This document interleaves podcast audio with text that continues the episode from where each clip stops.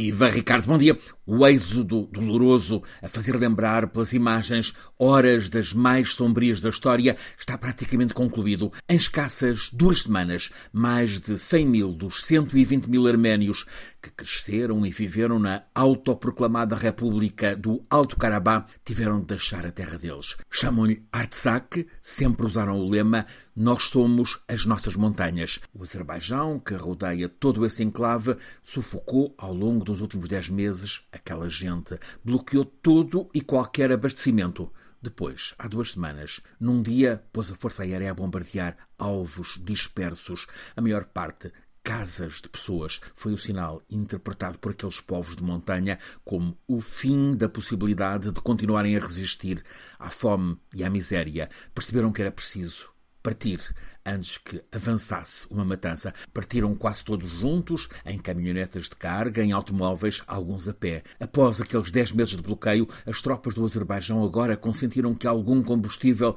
chegasse ao Alto Carabá e até montaram o que foi chamado de corredor humanitário, mas apenas para que aquele povo saísse. Aquelas montanhas no Cáucaso do Sul ficaram praticamente limpas de arménios. Limpas é uma palavra dolorosa, remete-nos para limpeza étnica. De facto, será isso uma varridela, uma expulsão da terra montanhosa que sempre foi a delas. Desta vez não se pode falar de genocídio, como em 1915, quando o Império Otomano provocou a morte de centenas de milhares de arménios e empurrou milhões para o exílio. Um deles, Calouste Gulbenkian, que escolheu Portugal para partilhar a fortuna e o culto das artes. Assim assistimos à expulsão nestas últimas duas semanas, de um povo, o do Alto Carabá, ancestral enclave arménio dentro do Azerbaijão.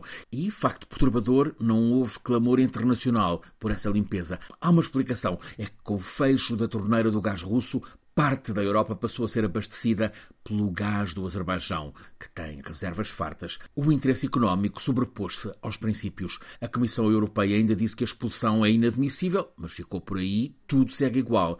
É facto que alguns eurodeputados têm protestado vigorosamente, mas sem mais consequências. Paira uma dúvida sobre o que está ainda para acontecer. Na Arménia, país com 3 milhões de pessoas, num território que tem o tamanho do Portugal, que está a sul do Tejo, teme-se que o Azerbaijão prossiga a vaga territorial vitoriosa do Nagorno-Karabakh, agora para entrar pela força no território internacionalmente reconhecido como Arménia. O Azerbaijão tem um grande e poderoso aliado regional, é a Turquia.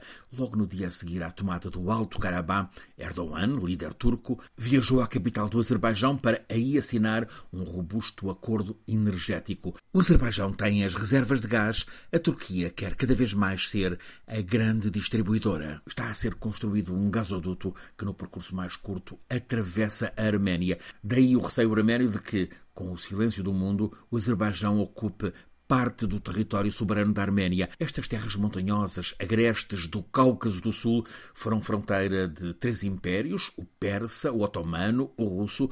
Ali se estabeleceu o reino cristão da Arménia, ao lado das terras muçulmanas do Azerbaijão e da Turquia. A questão agora não é religiosa, é de quem é mais forte, quem domina. O Azerbaijão tem gás, a Arménia apenas exporta cobre. O mais forte marca a fronteira.